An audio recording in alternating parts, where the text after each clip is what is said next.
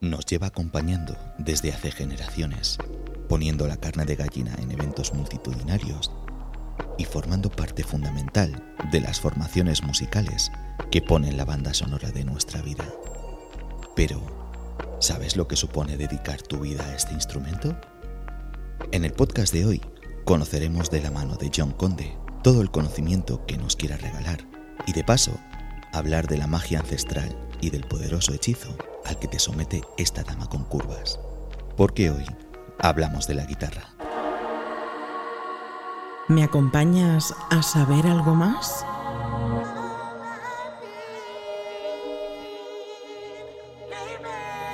Te daremos las respuestas más ingeniosas y cautivadoras a las preguntas más interesantes.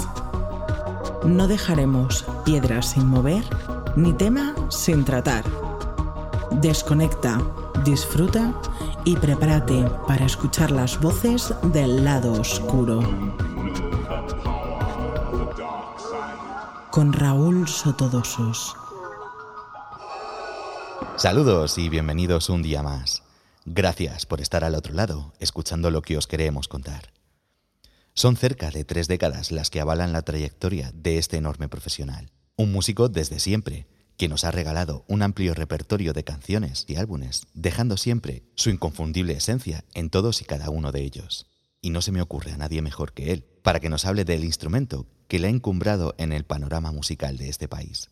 John Conde, mi gran amigo, qué maravilloso placer tenerte hoy conmigo. No te imaginas las ganas que tenía de hacer este podcast contigo. Así que, nada más que decir, gracias por estar aquí y bienvenido al lado oscuro. Muchas gracias por la presentación, Raúl. Eh, un placer enorme. Sigo tu podcast, sigo tus movimientos como buen amigo y nada, muy feliz y humildemente esperando tener una charla agradable y bueno, que podamos descubrir un poquito los secretos y de este tema que nos atañe hoy. Estoy seguro de ello y además, como he dicho, nadie mejor que tú para que nos lo cuente. Así que nada, John, vamos a empezar. Te digo que a pesar de que para la mayoría de nosotros eh, no sea completamente desconocida y de que de una forma u otra hayamos visto unas cuantas a lo largo de nuestra vida, cuéntanos, ¿qué es la guitarra? ¿De dónde viene? Es la gran pregunta, porque históricamente no se tiene data real de dónde nace la primera guitarra, ¿no? Ya que es un instrumento peculiar de la familia de los cordófonos los cordófonos son instrumentos de cuerda, como su nombre indica, y con algún tipo de, bóveda, caja de resonancia, con o sin mástil, hace que dentro de esta familia de cordófonos existan un montón de instrumentos mm, a lo largo y ancho del planeta. En este caso, la guitarra como tal Parece ser que mm, en la antigüedad clásica eh, fue inventada por los hititas alrededor del 1500 antes de Cristo. Y hay incluso datas que dicen que nace de la Asia Menor, de, mm, de Oriente Medio, donde instrumentos como el sitar, mandolinas en la Europa del Este y no queda muy claro de dónde es el origen de la guitarra. Lo que sí podemos decir es cuándo nace la guitarra, digamos, española como gran referente de lo que es la guitarra a nivel mundial o, histórico, ¿no? Eh, si es cierto que la guitarra como conocemos en la música popular o en los últimos siglos es la guitarra española, que sí podemos decir con toda certeza que la, la inventa un luthier español de Almería en el año 1850 Antonio Torres Jurado era este señor y él fue el que creó la combinación, digamos, más cercana a lo que es la guitarra que conocemos actualmente hoy. Fascinante la historia de la guitarra. La verdad es que me has dejado un poco perplejo porque, fíjate, pensaba que la guitarra española era un poquito más antigua. La verdad que no sé por qué pensaba que venía de la época medieval o no sé qué. Pero mira, nunca te acostarás sin saber algo nuevo. Entonces, según nos estás contando, no solamente viene de muy atrás en el tiempo, sino que además, como nos decías, pues ha evolucionado con el paso de los años. Obviamente, eh, España, que es un poquito donde más conocimiento podemos tener, no es el único sitio donde hay guitarras, ¿no? Como nos decías. Quizá a nuestros oyentes les interesaría saber qué tipos de guitarras hay. ¿Nos hablas un poco de las familias de las guitarras actuales? Pues mira, eh, como dato te tengo que decir que mm, de que pensabas que la guitarra era más antigua, el instrumento que precede la guitarra se llama mm, vihuela, que nace en la época del Renacimiento En España y Portugal sí era un instrumento bueno, más antiguo de, la familia de la vihuela, pues han, nacido un montón de resquicios de tipos de instrumentos y tipos, podemos decir, de guitarras, ¿no? como la guitarra también portuguesa, que es una guitarra de 12 cuerdas. Tenemos las guitarras europeas, que es una guitarra que se toca mucho en, en la Europa del Este, incluido Francia. Tenemos las guitarras latinoamericanas, la guitarra española en Latinoamérica es conocida como guitarra criolla. Bueno, está el guitarrón mexicano, todos son conceptos de guitarras que nace de esta familia de los cordófonos que sinceramente después de tantísimos años como yo llevo disfrutando de otras culturas y de otros países, nunca viajo a un sitio nuevo donde no conozca algún tipo de instrumento. Estamos hablando de, infinidad de, vertientes de guitarras, pero podemos decir que las guitarras más destacadas son, por supuesto, la guitarra española, la guitarra portuguesa tiene una trascendencia muy bonita también a lo largo, la guitarra italiana, con las dobles cuerdas, eh, de la familia de las mandolinas, de la familia de los buzuki griegos. Hemos nombrado el sitar, hemos nombrado también el arpa. Todo esto tiene que ver con lo que es la historia de la guitarra. Pero eso sí, Está la guitarra por pulsación, que es la guitarra que ha hecho que tenga un toque diferencial respecto a otras de las familias de la guitarra o de estos cordófonos. Por eso la, guitarra de pulsación es la, madre de, todas las guitarras, por lo menos en la época más contemporánea. Claro, nos has hablado del gran crisol ¿no? que hay de cultura musical rodeando la guitarra, ¿no? Pero a día de hoy, en, los productos musicales que podemos escuchar en la radio, podemos escuchar a través de internet, en YouTube y demás, ¿cuáles serían las guitarras que más se oyen? ¿Cuáles son como las principales guitarras actuales? Las guitarras actuales son las, las guitarras acústicas, guitarras de nylon. Las guitarras acústicas nacen en Estados Unidos, tienen la misma forma de una guitarra normal, pero le cambiaron el material, las cuerdas. De cuerdas de nylon, de tanza y nylon, pues pasaron a las cuerdas de metal, ¿vale? Que son las mismas cuerdas que usan las guitarras eléctricas, por darle ese sonido un poquito más metálico, más parecido al dobro, que es un instrumento como una guitarra eh, hecha en vez de en madera de metal, bueno, metal y madera, y tiene una resonancia muy particular. Lo que sería una guitarra resonadora, ¿verdad? Claro, una guitarra resonadora se llama, o dobro que es como más se conoce en España o en, los países latinoamericanos. Al final las guitarras más comunes son guitarra española, cuerdas de nylon, guitarra acústica, cuerdas de metal y la guitarra eléctrica, por supuesto, es la madre del sonido de la música moderna. Entonces, la guitarra eléctrica merece un, un, apartado aparte, que seguro ahora lo comentaremos, pero es cierto que son las guitarras más populares y extendidas en el mundo entero. Al final la guitarra mexicana o la guitarra europea vienen a ser hermanas,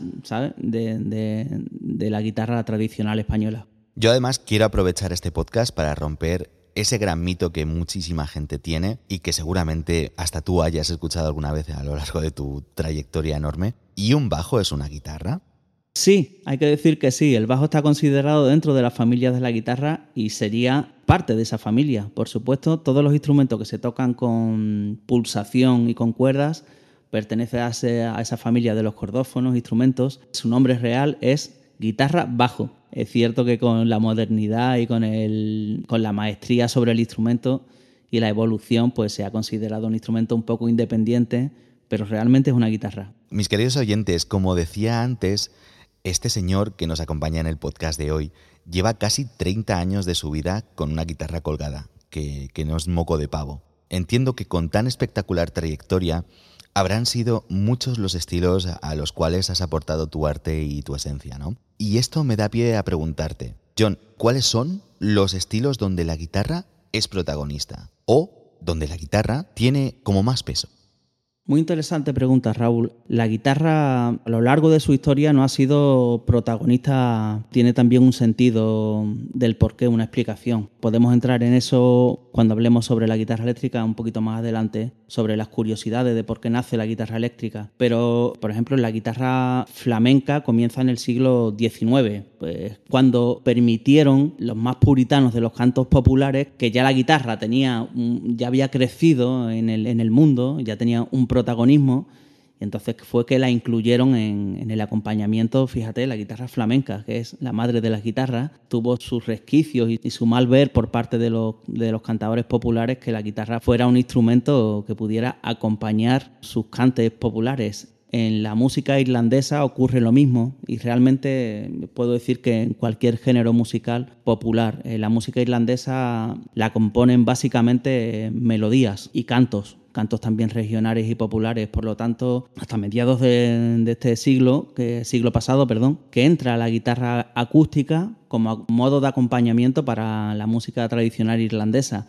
Una vez este instrumento entra en Irlanda, procedente del bluegrass de los Estados Unidos, se hace imprescindible no, pero sí un instrumento muy importante para este género y donde después ya sí se, se creó dentro del lenguaje de cada estilo, en este caso muy mixolidio sobre, sobre la música irlandesa, pues un instrumento prácticamente fundamental. La verdad es que es fascinante escuchar los conocimientos que mi querido John eh, nos, nos, aporta al podcast de hoy. Te digo, John, que, una vez más eh, consigo esta satisfacción tan especial que solo el poder del podcast me, puede dar. Y me gustaría comentarte en relación a lo que nos estabas contando, y ya que tú has vivido, eh, bueno, pues como nos dices, muchos cambios, tanto de estilo como musicales a lo largo de los años, me gustaría que nos contaras, o más bien que nos hicieras una pequeña cronología de la evolución de la guitarra en el vasto océano este que es la música.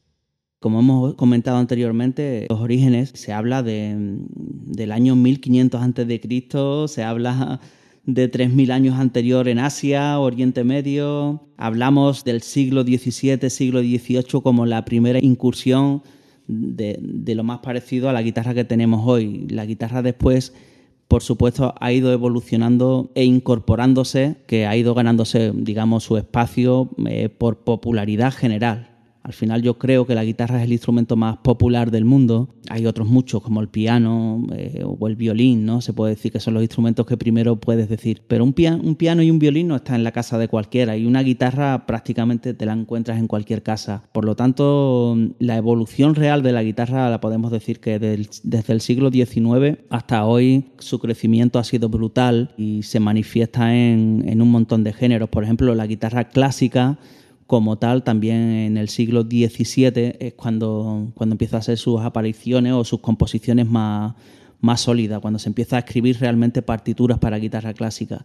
A partir de ahí, pues ha evolucionado en cualquiera de los géneros, eh, desde, desde, este tiempo atrás hasta hoy, habiendo en cada género musical, cada estilo, eh, discos específicos, maestros específicos, desde el jazz, el rock, el clásico, la música folclórica, el flamenco que entra dentro del folclore. Es que, yo qué sé, es absolutamente abrumador. La verdad es que sí, ¿eh? la verdad es que mm, si te pones a pensarlo fríamente, es, es que es un instrumento que allá donde mires y allá donde vayas, como nos comentabas antes, te lo vas a encontrar. Es decir, es un, es un instrumento universal y que bueno pues que, todo el mundo al final de una forma u otra incluida la generación actual que se pensará que no pero incluso en el super electro latino el reggaetón trap en todos los estilos musicales yo como productor musical puedo cerciorar que siempre hay guitarra siempre hay algún instrumento de la familia de los cordófonos y siempre está ahí, eh, está ahí, con más o con menos presencia, pero siempre va a estar ahí porque,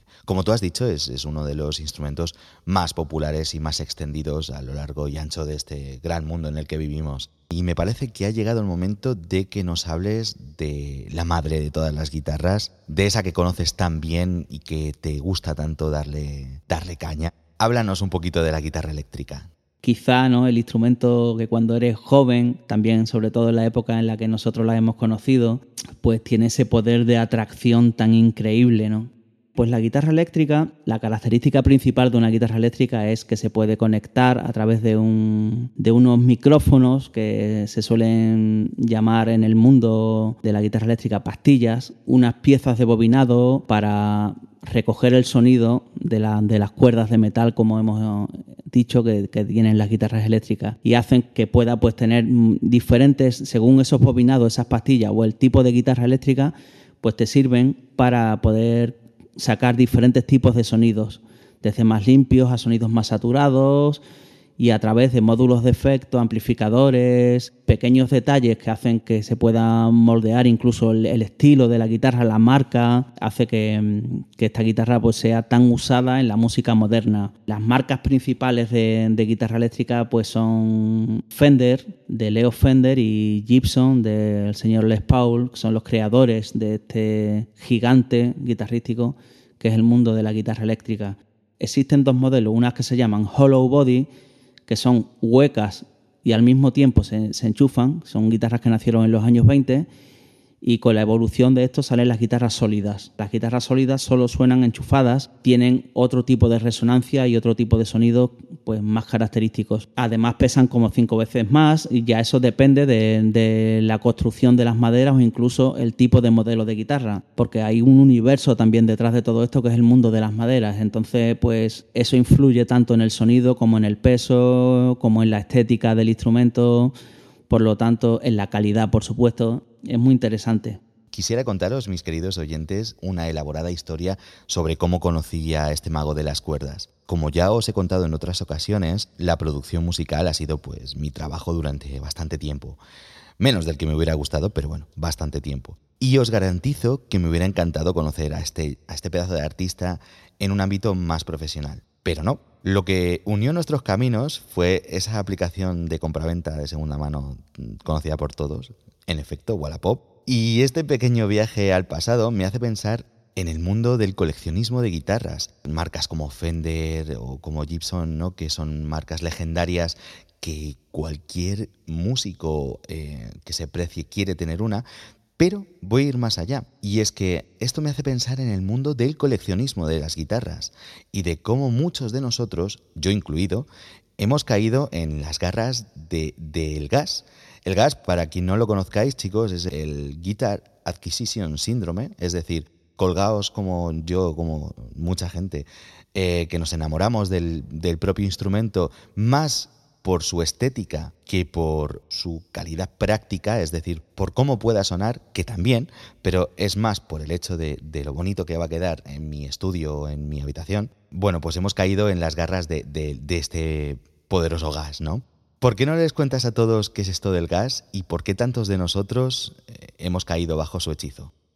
Esto del gas eh, es muy curioso. Yo, después de tantísimos años, eh, tengo que decir que he tenido muchísimas guitarras, entre guitarras españolas, guitarras acústicas y guitarras eléctricas, pues no sabría decirte. Probablemente no recuerde todas. No me considero un afectado directo del, gas, ¿no? Este síndrome que ha crecido con los años, con, sobre todo con la salida de internet, por tener la posibilidad, porque antes te comprabas una guitarra y oye, te gustara más o te gustaba menos, entre que era muy difícil poder adquirir una guitarra eléctrica, si encima era una guitarra un poquito de más calidad, bueno, te gustara más o te gustara menos, te la quedabas. Pero hoy en el mercado de segunda mano ha crecido muchísimo gracias a las redes digitales y tal, y, esto entonces pues ha eclosionado en una venta y un mercado de instrumentos absolutamente increíble. ¿Qué pasa?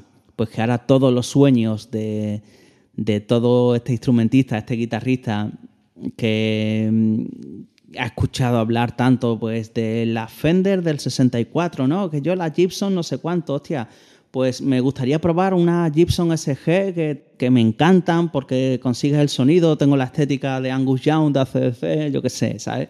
Empiezas a fantasear o como tú bien has dicho, eh, tenerla colgada en tu cuarto y admirarla, al final es como bien dice el título del podcast, no esa dama con curvas que te gusta tocar, que te gusta mirarla, y ahí sí me meto yo también en el saco.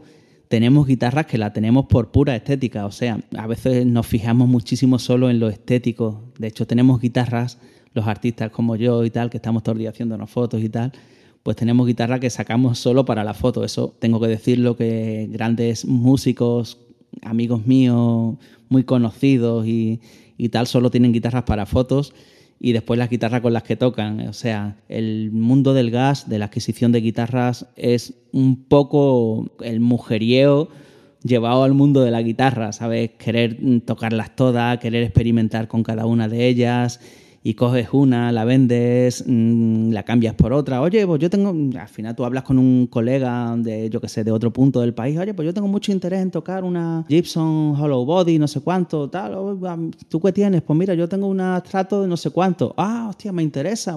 y te cambias la guitarra. Como cuando chico cambiaba las estampas de butragueño por la de arconada, pues ahora te cambias guitarras eléctricas. Y es así, me gustaría decirte que no, que yo lo he superado, pero no, tío, es mentira. Estoy seguro de que, de que a lo largo de, mi vida seguramente siga cayendo, seguramente por temporadas, porque es lo que me pasa a mí. Estoy una temporada larga con las guitarras que tal, y luego digo, uy, no, me apetece, uy, esta guitarra que la he visto por ahí. Ahora que hemos conocido un poco más de cerca este fascinante instrumento, que nos gusta tanto a todos, creo que ha llegado la hora de que nos hables un poco de la figura que hay detrás de, de esta con curvas de la que nos hablabas y que le pone nombre a este podcast, cuéntanos, ¿quién es John Conde? ¿Cuál es la historia del músico que hay detrás de la guitarra, del guitarrista? Realmente John Conde es un tío cualquiera del mundo, una persona más. Allá en la década de los 80, muy jovencito, descubrí, gracias a, a mis hermanos, a mi hermano mayor, la música y la música rock, bueno, quedé absolutamente embrujado precisamente por lo que era la estética y el sonido de la guitarra eléctrica. Fue muy prematuro para mí, creo que lo tuve tan claro desde, desde tan joven que bueno, yo no me he separado nunca del instrumento. Aporté cualquier tipo de camino alternativo, nunca quise compatibilizar mi dedicación a la guitarra con cualquier otro trabajo, ni estudios, ni nada. El verdadero John Conde es ese, ¿sabes? Ese niño que se quedó enamorado de ese instrumento y que eso sí, una vez decides dedicar tu vida a esto, pues evidentemente vas profesionalizándote y vas adquiriendo los conocimientos que necesitas también en la medida de que uno ha podido, porque en mi época era muy difícil pues acceder como hoy a, a academias especializadas o incluso viajar fuera, aunque yo me fui a Alemania con tan solo 17 años a grabar mi primer disco por lo tanto, mi carrera musical empezó con 14 años, que fue la primera vez que me subí a un escenario hasta hoy. Entonces, pues he pasado por todo tipo de escenarios, por todo tipo de situaciones, he tocado un montón de géneros musicales contemporáneos, pasando por música sefardita, pasando por música centroeuropea, eh, pop, rock, jazz, eh, y claro, y también en los últimos 20 años la música irlandesa, como, como ya todo el mundo sabe, todo el que me sigue. Por lo tanto, eh, mi vida son los conciertos, son la grabación de discos, componer música y también pues enseñar en la medida que puedo y en el tiempo que me lo permite, promover también el instrumento y, mis conocimientos a las jóvenes promesas. Y la gran pregunta, ¿músico se nace o se hace?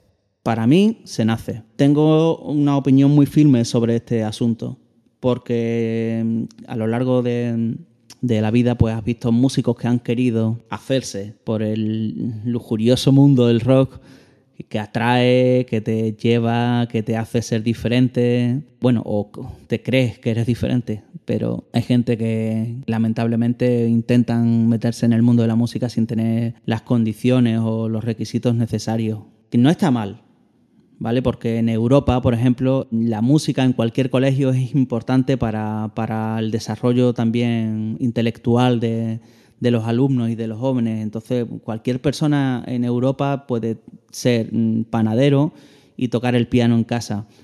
Eso lo sé a buena tinta porque conozco muy bien Europa, porque he viajado mucho y te sorprende casi lo contrario casi que no sean músicos. En España no tenemos tanto esa, esa situación. En España cuando se habla de música, pues siempre te están diciendo, bueno, ¿tú que eres músico? Ah, pero aparte en qué trabajas. No tenemos la cultura de que la música es algo que intelectualmente es tan interesante como leer o formarte en algún, en algún otro campo, ¿no? No tienes por qué ser profesional. Pero el músico se, se nace, no se hace. España y su cultura, ¿verdad? ¿Qué vamos a decir? En fin. Te pregunto directamente, John, ¿Cuál es tu trayectoria como guitarrista? ¿Tienes alguna banda o proyecto que recuerdes con especial cariño? Tampoco me gusta mucho hablar de mí, pero bueno, yo he sido un músico siempre en mi primera etapa de músicos de banda. Yo me fui muy jovencito, con 17 años, a Alemania. Nos ficharon los productores de Mother Talking, o sea, el mismo grupo Mother Talking, que era un grupo de pop universal. Escucharon nuestra maqueta y nos llevaron a Alemania cuando, cuando aquello era, vamos, absolutamente un sueño Ese grupo tuvo mucha trascendencia, ganamos muchísimos premios, fuimos un grupo internacional y ese grupo derivó en, en otro contrato discográfico que hicimos en Oporto, en Portugal, y estuvimos girando por Portugal muchísimos años y por Europa también después de que muere esa faceta artística o más show business, que era el, puro rock and roll, yo tan solo tenía 24 años y decidí dedicarme más a, lo que es la guitarra de manera profesional. Entonces empiezo a formarme, a pesar de ya la experiencia y de tener ya un cierto bagaje y, y bastantes conocimientos guitarrísticos, empiezo a formarme en la, en la parte más seria de la guitarra en este caso de la música, y me fui a estudiar armonía eh, durante cinco años a Sevilla, donde estuve con Fran Mazuelo haciendo estudios muy profundos de armonía y conocimientos de, de la guitarra y de la parte creativa artística. Por lo tanto, eso me abrió muchas puertas, muchas fronteras. Empecé a meterme en el mundo de la grabación de estudios en Sevilla. Después tuve un tiempo trabajando en Madrid en, en estudios KMC de Mario del Castillo, haciendo producciones para Telecinco, Antena 3, un montón de programas de televisión y bueno, también estuve grabando con la producción o productores de, OBK en Barcelona un tiempo. Todo eso compatibilizado con mi otra gran pasión, que es la música irlandesa, donde llevo grabando discos hace 20 años y trabajando para los músicos más contrastados de Irlanda, que tengo el, placer de, de poder acompañar y grabar en sus discos fin, es un camino también muy interesante con el cual la verdad que seis meses al año estoy de gira por toda Europa y principalmente en Irlanda donde, donde paramos a hacer grabaciones de estudio y giras muy importantes a lo largo de todos estos años. Es alucinante. La verdad es que me dejas, me dejas sin palabras y no te puedes ni imaginar el honor que es para mí tener a, a alguien tan grande como tú aquí en, las voces del lado oscuro. Y como ya es costumbre en mis podcasts, me gustaría arrojar un poco de luz eh, a la parte más desconocida de la profesión de músico. Esto que nos contaba John es, digamos, lo idílico, ¿no? Lo, que mola, la parte guay, pero claro, no es solamente eso. Eh, también tiene su lado oscuro. Porque seguramente no mucha gente conozca los sacrificios que hay que hacer para dedicarse a, esto, ¿no? A, esta, a la guitarra, a tu pasión de cómo muchos más meses de los que nos gustaría te ves abocado a no tener más que pan bimbo y ketchup en la nevera en los últimos días del mes, o de ver cómo tienes que embarcarte en cinco o seis proyectos simultáneos para tener algo parecido pues a, a un sueldo. Yo lo he vivido y eso que mi trayectoria como músico no es ni comparable ni la sombra de lo que es la de John. Pero bueno, John, me gustaría que nos hablaras de ese lado oscuro y, que nos contaras un poquito, bueno, pues esa, esa experiencia mala eh, o la parte más, más desconocida de, de la figura del músico. Sí, es cierto lo que dice Raúl, es, así, es una realidad. Yo tengo un curso que hago desde el año 2010 para el Ayuntamiento de Huelva que se llama Combo Rock, donde se inscriben alumnos jóvenes músicos eh, entre 14 y 25 años. El primer mensaje que le doy cuando vienen con esa ilusión, por supuesto, es un curso muy motivacional donde enseñamos lo bonito ¿no? de, la música, pero también el, no engañar a nadie forma parte esencial del mensaje que yo siempre doy. Es un mundo muy duro, muy complicado, como otros mundos artísticos, y es un mundo complicado porque al final tu aval es lo que tú puedes hacer no depende tampoco exclusivamente de ti. O sea, tú de momento tienes que estar muy preparado, tener una gran vocación y como yo digo, tiene que ser zapatero a tu zapato. O sea, eh, si eres músico y crees que, que tienes la obligación de dar de ti lo que sabes que tienes que dar y lo que sabes que has venido a hacer a este mundo, te toca pasar por esta. Y esta es que hay veces que, pues, que el teléfono no suena, que los conciertos merman, que los proyectos en los que has invertido tanto tiempo y dinero no terminan de funcionar, no terminan de ser lo que uno esperaba, que las giras se acaban, que las giras también se suspenden y que no tienes nada detrás de ti. No hay ningún tipo de ayuda al músico, no hay ningún tipo de... De hecho, el músico que paga eh, un autónomo, como por ejemplo es mi caso, no tenemos ningún régimen especial para músicos, no, no. Para un autónomo igual que un tío que se dedica a arreglar frigoríficos, teniendo en cuenta que, que nosotros tenemos un, mercado más limitado o, con unas características muy diferentes. Entonces, pues puede pasar meses que, la situación se agrava y, no hay nadie que responda sobre eso. Y tú tienes que estar, pues, eh, a veces en esa situación límite que sinceramente te hace plantearte las cosas. Pero bueno, yo en mi caso ya tengo una edad, tengo mucha experiencia, he pasado por todo tipo de situaciones en la música, de ganar mucho dinero a a ganar cero, ahora estás arriba, ahora estás abajo, también a nivel de popularidad, que eso también hay que decirlo, y es todo bastante aleatorio, por lo tanto hay que tener una pasta especial para dedicarte a esto, sinceramente. ¿Qué me dices del COVID?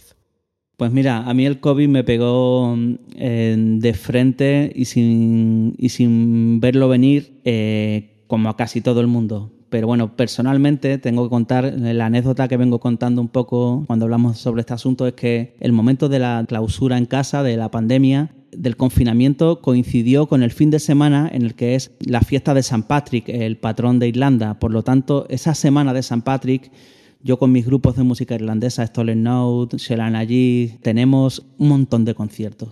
Y entonces, pues esa semana salgo con la maleta y, y vuelvo pues cinco días después a casa con los dedos reventados de tocar incluso dobletes, de hacer un montón de conciertos y por supuesto de generar un dinero que con el que tú cuentas todos los años por también desde la parte empresarial pues cuentas con ese dinero para ti. La agenda llena de conciertos y estaba la alarma de que podían confinarnos y yo tenía la maleta y la guitarra puesta en la puerta sin saber el mismo día si salía o no, hasta que finalmente se decretó el estado de confinamiento y nos quedamos en casa. Pues dejas de perder un dinero que no regresa, que no lo ganas, y tienes que asumir que ya no solo eso, sino todo lo que venía después tampoco va a venir y que no vas a ganar un duro, que te vas a quedar en casa y que la situación pues se vuelve absolutamente nublada y no sabes qué hacer. En mi caso, después de pasar esta mm, depresión que me costó asimilar, pues nace mm,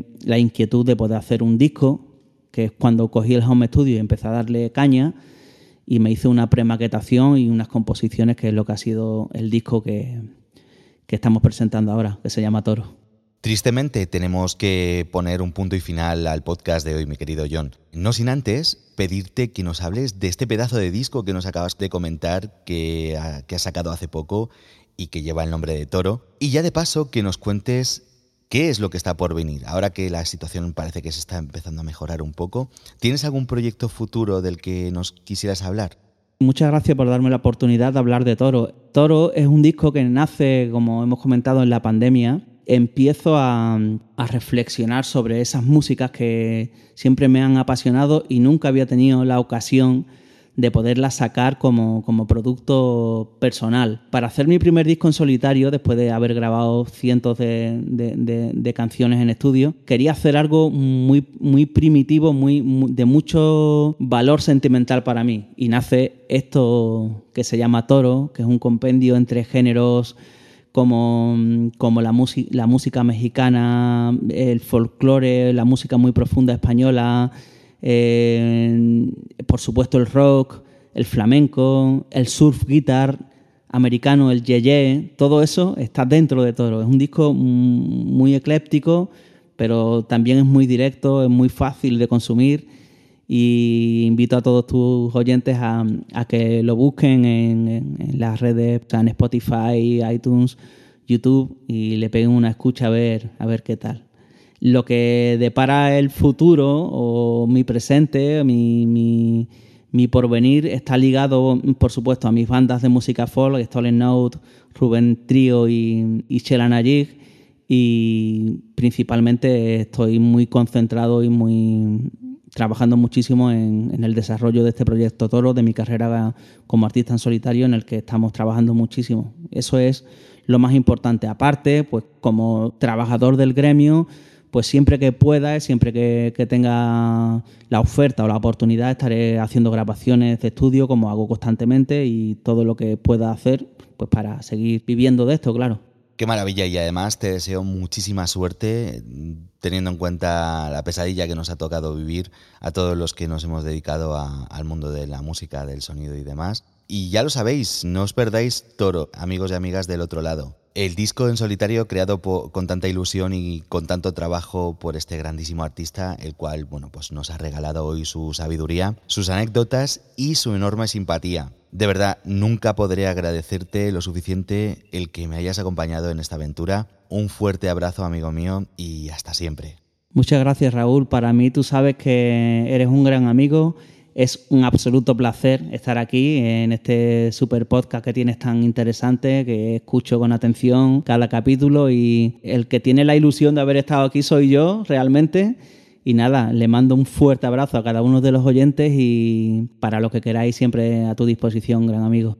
Recordad pasaros por las redes sociales de mi querido John. Además, como os ha dicho, también pasaros por Spotify y las diferentes plataformas de, música para poder escuchar ese grandísimo disco del que nos ha hablado. También lo podréis encontrar en Instagram como arroba johnconde.jc y en Facebook como John Toro. Además, así podréis, eh, bueno, pues consultarle lo que queréis, que estoy segurísimo de que estará encantado de atenderos. Y no olvidéis seguirle y dar esos me gusta tan importantes para nosotros.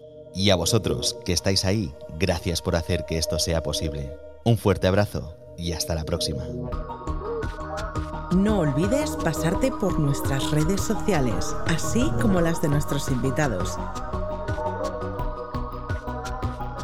Si quieres darnos tu apoyo, lo puedes hacer a través de Patreon. Recibirás contenido exclusivo. Y si no quieres perderte ninguno de nuestros podcasts, suscríbete.